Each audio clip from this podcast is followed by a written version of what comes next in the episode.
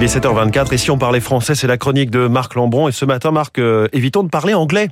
Bah, bonjour François, oui, euh, anglais, à propos de d'enseignes qui fleurissent avec euh, certaines modes, le make-up artiste, le nail artiste, c'est-à-dire les ongles, ou le tattoo euh, artiste, ou tattoo parlor, la, la boutique de tatouage.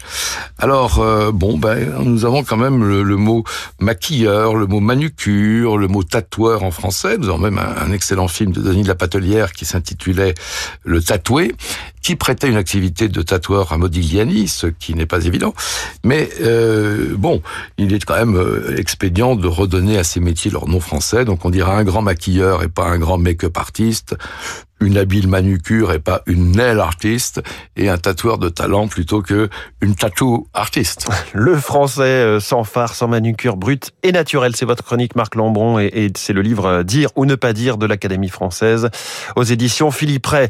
Les dernières infos du service politique du Parisien sur le remaniement, c'est